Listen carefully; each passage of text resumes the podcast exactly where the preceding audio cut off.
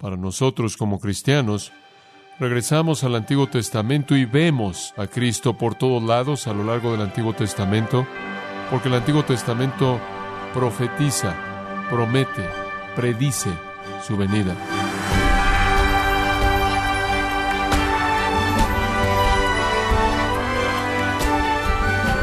Estimado oyente, sea usted bienvenido a su programa Gracias a vosotros con el pastor John MacArthur. Muchos lo han llamado el quinto evangelio porque fuera de los cuatro evangelios contiene la enseñanza más importante acerca de Cristo. Pero ¿a qué libro o pasaje nos estamos refiriendo? Hoy el pastor John MacArthur en la voz del pastor Luis Contreras nos enseña que Isaías 53 es un pasaje del Antiguo Testamento que arroja verdades profundas acerca de Jesucristo en la serie El Evangelio según Dios en gracia a vosotros. Estamos comenzando a estudiar una profecía en particular en el Antiguo Testamento que se encuentra en el capítulo 53 de Isaías. De hecho, la profecía en el capítulo 53 de Isaías comienza al final del capítulo 52. Si yo hiciera lo que quisiera, yo haría que comenzara el capítulo 53 tres versículos antes, simplemente para incluir la profecía en una sección. Realmente comienza en el capítulo 52, en los versículos 13 al 15. Permítame leérselos para empezar. He aquí que mi siervo será prosperado, será engrandecido y exaltado, y será puesto muy en alto. ¿Cómo se asombraron de ti muchos? De tal manera fue desfigurado de los hombres su parecer, y su hermosura más que la de los hijos de los hombres. Así asombrará él a muchas naciones. Los reyes cerrarán ante la boca, porque verán lo que nunca les fue contado y entenderán lo que jamás habían oído. Esto habla de Jesucristo, setecientos años antes de que él naciera. Y también lo hace el capítulo 53 y también lo hace esta sección entera de Isaías, con muchos capítulos dirigidos a la persona del Mesías, quien fue ningún otro que el Señor Jesucristo. Para nosotros como cristianos, regresamos al Antiguo Testamento y vemos a Cristo por todos lados a lo largo del Antiguo Testamento, porque el Antiguo Testamento profetiza, promete, predice su venida. Él es el Salvador, el único Salvador que el mundo jamás conocerá, el único camino al cielo, el único Redentor. Entiendo que hay veinte o más religiones primordiales en el mundo, hay unos 300 segmentos separados de esas 20 religiones. Además, hay formas de religión innumerables en términos de tribus, tradiciones y sectas. Y después hay millones de millones sistemas de creencias personales. Uno tendría dificultad en contar todas las deidades imaginarias que existen en las mentes de la gente. No obstante, todas, excepto por el cristianismo, son religiones falsas Todas, excepto el cristianismo, son engañosas. Solo hay un Dios, solo hay un Salvador. El único Dios es el Creador y Redentor quien nos es presentado en las páginas de las Sagradas Escrituras, quien vino al mundo en la forma del Señor Jesucristo, quien es el único Salvador. Y, por cierto, el único Dios en toda la religión que murió y resucitó para dar perdón y salvación a los suyos es el Señor Jesucristo, el Dios verdadero. Solo el cristianismo, únicamente el cristianismo presenta a un Salvador. Y solo hay una verdad, y es la verdad del cristianismo, y solo hay un Salvador, y es el Señor Jesucristo. Únicamente el cristianismo enfrenta la realidad de que ninguna persona puede ganarse su camino a Dios. Ninguna persona puede ganarse el perdón, ninguna persona puede ganarse la salvación, Ninguna persona puede ganarse el cielo mediante la bondad, moralidad, la actividad religiosa, la ceremonia o el ritual. La Biblia es muy clara en que la salvación es un regalo para aquellos que saben que no se la pueden ganar y claman por misericordia, colocando su confianza para el perdón y salvación y el cielo en el Señor Jesucristo, quien murió por sus pecados y en su lugar y resucitó triunfalmente de los muertos, la confirmación divina de que Él había satisfecho de manera plena la justicia y la ira de Dios y la salvación fue hecha disponible. Toda la gente es pecadora, todos los que jamás han vivido son pecadores, todos son incapaces de salvarse a sí mismos, todos necesitan un Salvador. Solo hay un Salvador, Jesucristo, quien murió y resucitó y salvará a los suyos, y los llevará a todos ellos al cielo. Ese es el mensaje de las Sagradas Escrituras y esa es la verdad. Y esa es la razón por la que la muerte y resurrección de Jesucristo son celebradas como son celebradas por los cristianos. Es el acontecimiento más grande en la historia del mundo. Pero para colocarnos en el lugar en donde está Isaías, conforme él escribe acerca de esto unos 700 años antes de que sucediera, regresemos un poco. Regresemos al tiempo antes de que Jesús murió y antes de que resucitara de los muertos y veamos si podemos entrar un poco a la mente del judío. Los judíos siempre habían esperado al Mesías, lo cual significa el ungido, la cual simplemente es una manera de identificarlo como el rey.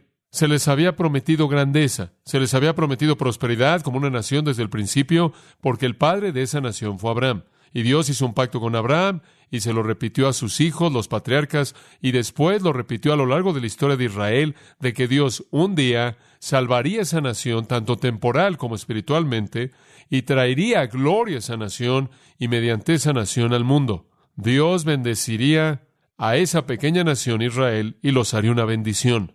Ellos esperaban que esa promesa fuera cumplida. La promesa fue hecha a David, de que el que vendría cumpliría todo esto y estaría en la línea de David, un hijo real, quien saldría de la descendencia de David, quien sería el rey, el ungido, el Mesías, quien cumpliría todas las promesas de gloria y bendición a Israel y mediante Israel. Estaban esperando a su rey. Él los libraría de sus enemigos, de sus circunstancias malas y de todo su sufrimiento. Él cumpliría todas las promesas de pacto del Antiguo Testamento de bendición y prosperidad, y la nación, influencia y paz y justicia a ellos, y mediante ellos al mundo. Los judíos estaban esperando al rey venidero, toda generación. Inclusive usted podrá decir que toda familia de personas judías, desde que las promesas fueron dadas desde el principio a Abraham y a David, y fueron reiteradas a los profetas a lo largo de su historia, todos estaban esperando la llegada del rey. Estaban esperando un rey, un rey como el rey que escogieron originalmente, Saúl, alguien grande y poderoso. Estaban esperando a alguien con poder militar, alguien que fuera un gobernante dominante, alguien que fuera triunfal, alguien que los librara de todas las cosas que odiaban, todas las cosas que resistían, todas las cosas que resentían, y los guiara a la gloria y mediante ellos trajera paz y justicia al mundo. Y ellos sabían qué esperar porque el profeta dijo que el Mesías sería un hombre, que él sería la simiente de una mujer, él sería un hombre. Pero el salmista también dijo, David lo llamará Señor. Él será un hombre y sin embargo será Dios. ¿Cómo puede ser eso? Isaías les dio una pista cuando dijo, He aquí la Virgen concebirá y dará a luz un hijo. Entonces, un Dios hombre nacido de una Virgen, sí, él será un hijo de Abraham. Esa es la razón por la que su genealogía está ahí. Él estará en la línea real de David. Él vendrá a través de la tribu de Judá. Él nacerá en la aldea de Belén. Ellos tenían algunos detalles mediante los cuales identificarían al Mesías. Entonces, durante siglos ellos habían estado esperando. Y después Jesucristo llegó, nacido de una virgen, en la línea de Abraham, en la línea de Judá, en la línea de David, nacido en la ciudad de Belén y evidenció su deidad mediante palabras y obras como el mundo jamás había visto y jamás verá un poder desplegado sin paralelos. ¿Acaso ellos no nada más deberían haber recibido y confirmado este es el Mesías? Todos los requisitos fueron cumplidos y más, pero el problema que tuvieron fue ¿dónde está la pompa y dónde está la circunstancia y dónde está la fanfarria y dónde está el poder militar. Él nació humildemente en un comedero de animales y él fue asistido en su nacimiento por las personas más bajas en la escala social, pastores considerados con un tipo de labor bajo. Él vivió humildemente en una familia muy promedio y menos que promedio. Afuera de la ciudad llamada Nazaret, él se rodeó de algunos nadies muy humildes y los hizo sus mensajeros. Él no buscó posición, él no buscó educación, él no tuvo amigos, él no hizo amigos con la élite, él no congregó un ejército, él no presentó una estrategia para establecer su gobierno, pero él tuvo este poder que de manera inequívoca, innegable y visible durante el tiempo de su ministerio, Él expulsó la enfermedad de la tierra de Israel. Él tuvo poder sobre la enfermedad, demonios, muerte y la naturaleza.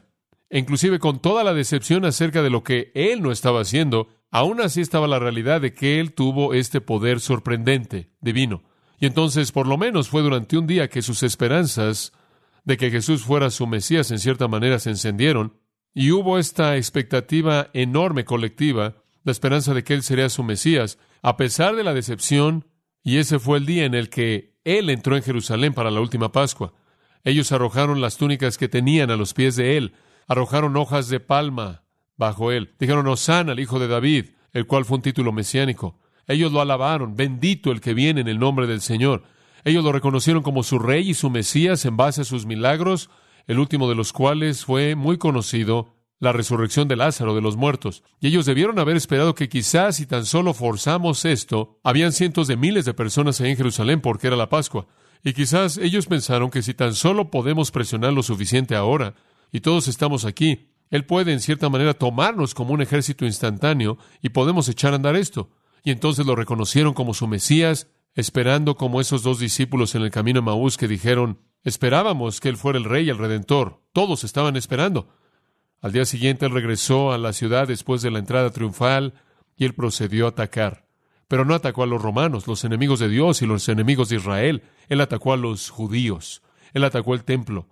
Él hizo un látigo y comenzó a expulsar a la gente. Lo habían convertido en una cueva de ladrones. Él lo hizo en el principio de su ministerio él lo hizo en la semana final de su ministerio. Él atacó a los líderes judíos religiosos. Él atacó el judaísmo en su punto más elevado, en su cúspide, en su pináculo. Él atacó el templo, él atacó la religión y él nunca tocó a los romanos. Ellos ya tenían sus dudas acerca de él porque él no actuó como un rey. Ellos ya estaban cansados de estar decepcionados por él, porque cuando trataron de hacerlo un rey, él desapareció. Entonces se volvieron en contra de Jesús. Durante el resto de la semana, él siguió atacando la teología falsa y apóstata del judaísmo en el templo y enseñándole a la gente la verdad. Pero la gente ya se había vuelto, eventualmente ya para el viernes, estaban clamando por su sangre. Crucificadle, crucificadle.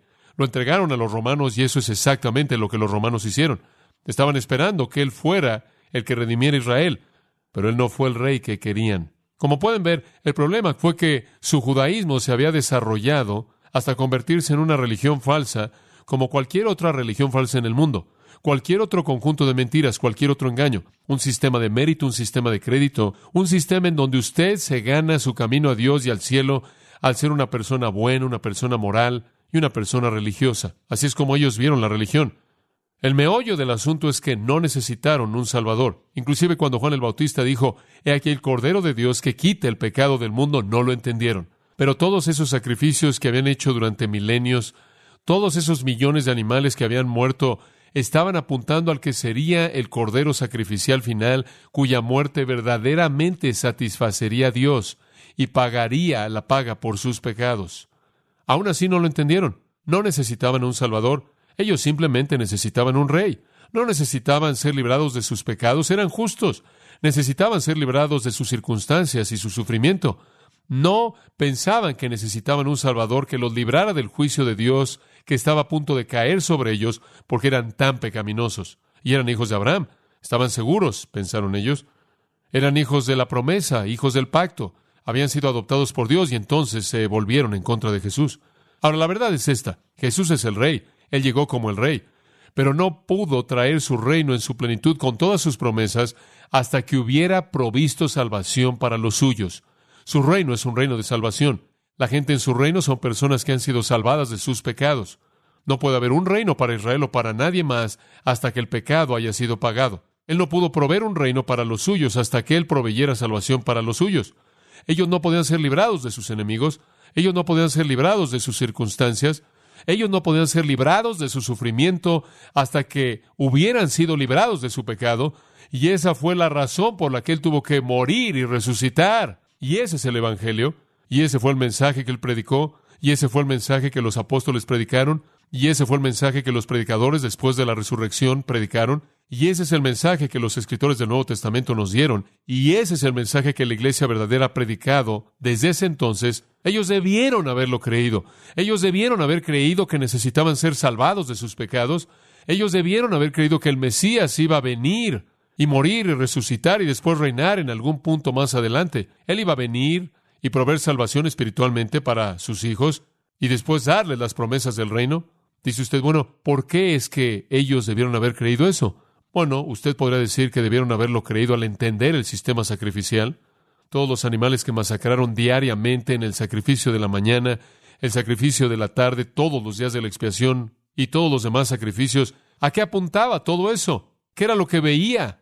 Ellos debieron haber sabido. Y cuando Juan dijo, este es el Cordero de Dios, ellos debieron haber relacionado eso con el sistema bajo el que habían vivido y entender que Él venía para hacer el sacrificio final y aceptable al cual todos los demás apuntaron. Pero si ellos no pudieron haber hecho esa relación, debieron haber sabido lo que Isaías 52 y 53 decía. Entonces vayamos ahí, porque Jesús aparece en Isaías 52, 13 al 53, 12.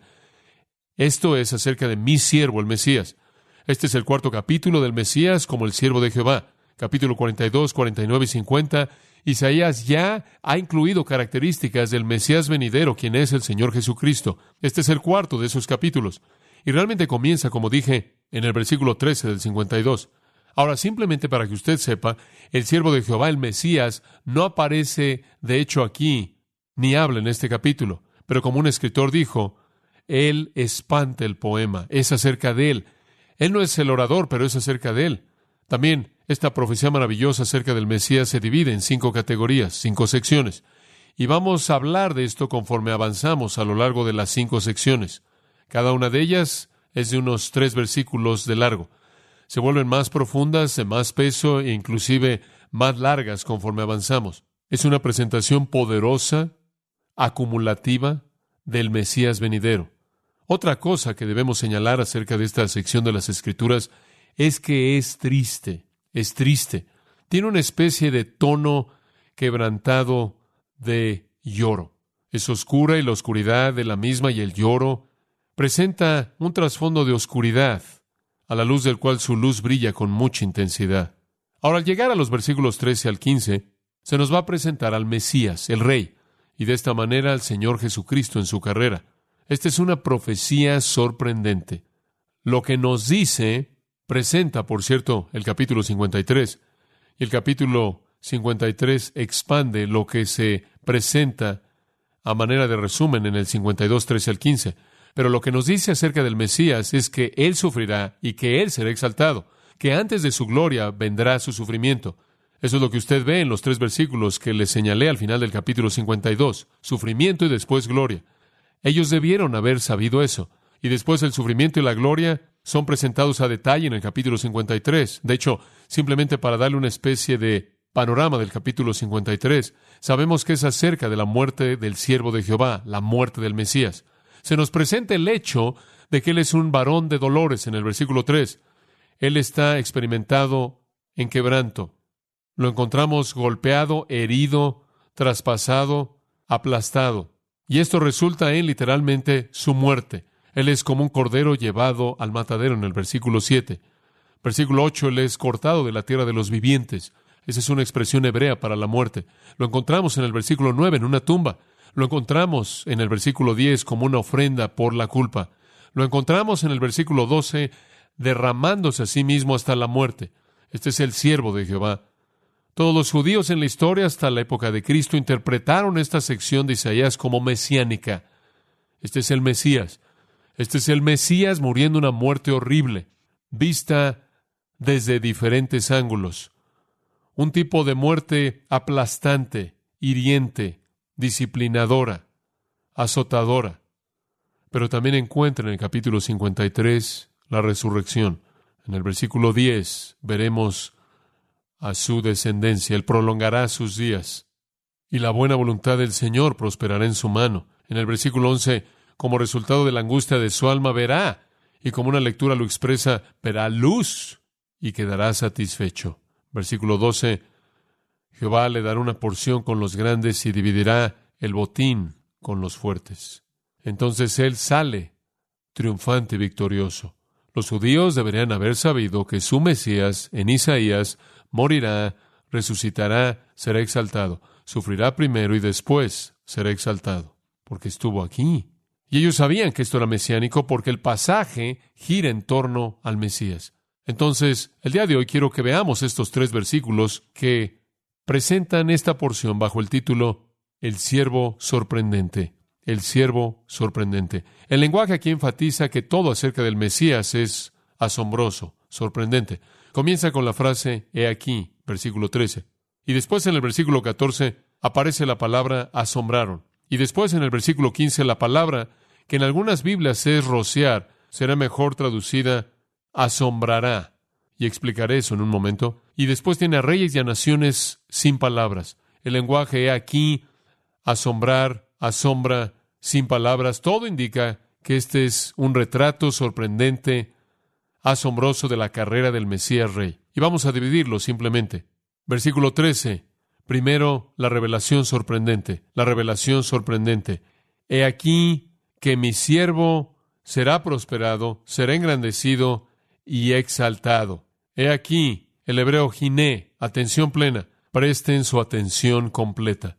El Mesías es presentado por cuarta vez en esta profecía de Isaías como el siervo de Jehová, mi siervo, mi Ebed, lo cual significa esclavo, una palabra que se refiere al que hacía el trabajo duro en obediencia a su amo, el que no tenía voluntad personal, únicamente la de su amo y vivía para agradar a su amo.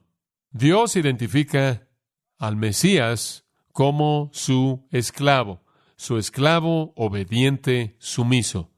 El siervo de Jehová, el esclavo de Jehová. Ese es un título mesiánico, el que viene a hacer la voluntad de Jehová. Él es el único israelita, el único, cuya obra prosperará a tal nivel que él será prosperado, engrandecido y exaltado. Y al final, literalmente, él va a hacer que el globo quede sin palabras. Dios había quedado decepcionado con la nación de Israel. Aquí está el verdadero y único siervo de Jehová, el verdadero y único israelita que llevará a cabo la redención de los suyos, de sus pecados y después de sus circunstancias y su sufrimiento y sus enemigos. Simplemente una nota acerca de mi siervo.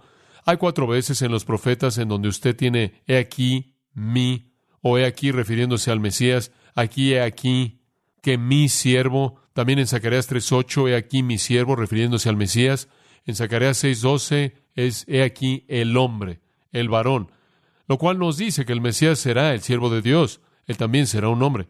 En Zacarías 9.9 el profeta dice, he aquí vuestro rey. Entonces el Mesías será el siervo de Jehová, un hombre y rey.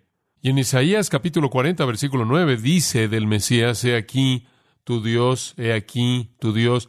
Mesías será hombre y Dios y siervo y rey. Esos están en juxtaposición, ¿no es cierto? Hombre y Dios, siervo y rey. Él es todo eso. He aquí, véanlo. Y todos esos títulos poderosos, ese cuarteto de títulos, hombre, Dios, siervo, rey, se convierten en el tema de los cuatro evangelios. Mateo lo presenta como rey, Marcos lo presenta como siervo, Lucas lo presenta como hombre, Juan lo presenta como Dios. Véanlo, vean a mi siervo, aquel cuya comida es hacer la voluntad del que lo envió y terminar su obra. El que dijo, siempre hago las cosas que agradan a mi Padre. Mi siervo, dice él, será prosperado. Esta es la revelación. Será prosperado. No es una vida con buenas intenciones que terminó mal. Jesús no murió como algún tipo de mártir por una causa noble que no pudo cumplir. Mi siervo será prosperado. El hebreo, de hecho, literalmente es actuar inteligentemente, actuar sabiamente.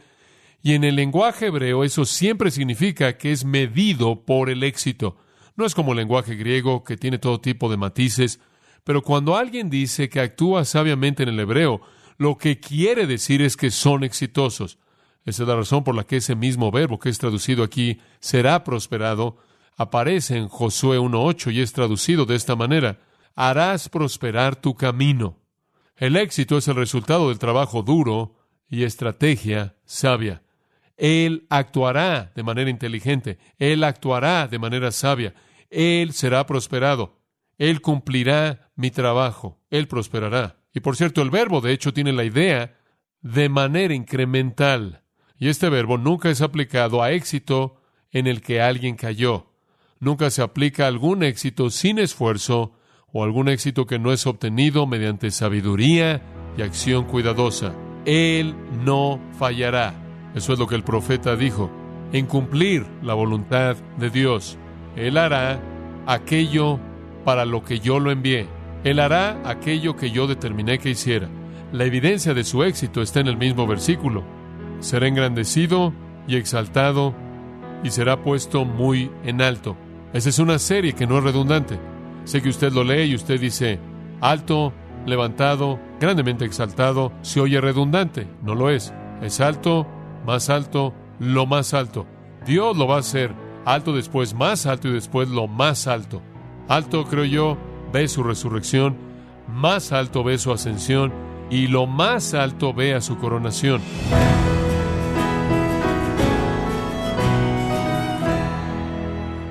De esta forma ha sido John MacArthur mostrándonos lo que el Antiguo Testamento tiene que decir acerca de Cristo humillado y exaltado. Estamos en la serie El Evangelio según Dios, en gracia a vosotros. Estimado oyente, quiero recomendarle el libro El Evangelio según Dios, con un estudio extraordinario de John MacArthur de Isaías 53, el cual es considerado uno de los capítulos más maravillosos de la Biblia. Adquiéralo en la página gracia.org o en su librería cristiana más cercana. Y quiero recordarle que puede descargar todos los sermones de esta serie El Evangelio según Dios, así como todos aquellos que he escuchado en días, semanas o meses anteriores, animándole a leer artículos relevantes en nuestra sección de blogs, ambos en gracia.org. Si tiene alguna pregunta o desea conocer más de nuestro ministerio, como son todos los libros del pastor John MacArthur en español, o los sermones en CD, que también usted puede adquirir, escríbanos y por favor mencione la estación de radio por medio de la cual usted nos escucha en gracia a vosotros. Es importante conocer no solo el país y ciudad de donde usted nos escucha, sino también la radio.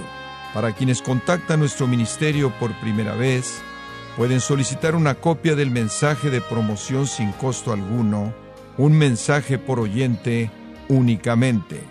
Si usted vive en los Estados Unidos o Puerto Rico, escríbanos a Gracia Vosotros, P.O. Box 4000, Panorama City, California, 91412. O puede escribirnos a través del siguiente correo electrónico radio arroba gracia.org. Esto ha sido todo y en nombre de John MacArthur y del personal de este organismo, queremos darle las gracias por su tiempo y sintonía, invitándole para que nos acompañe en la próxima edición y juntos desatar la verdad de Dios un versículo a la vez, aquí en Gracia a Vosotros.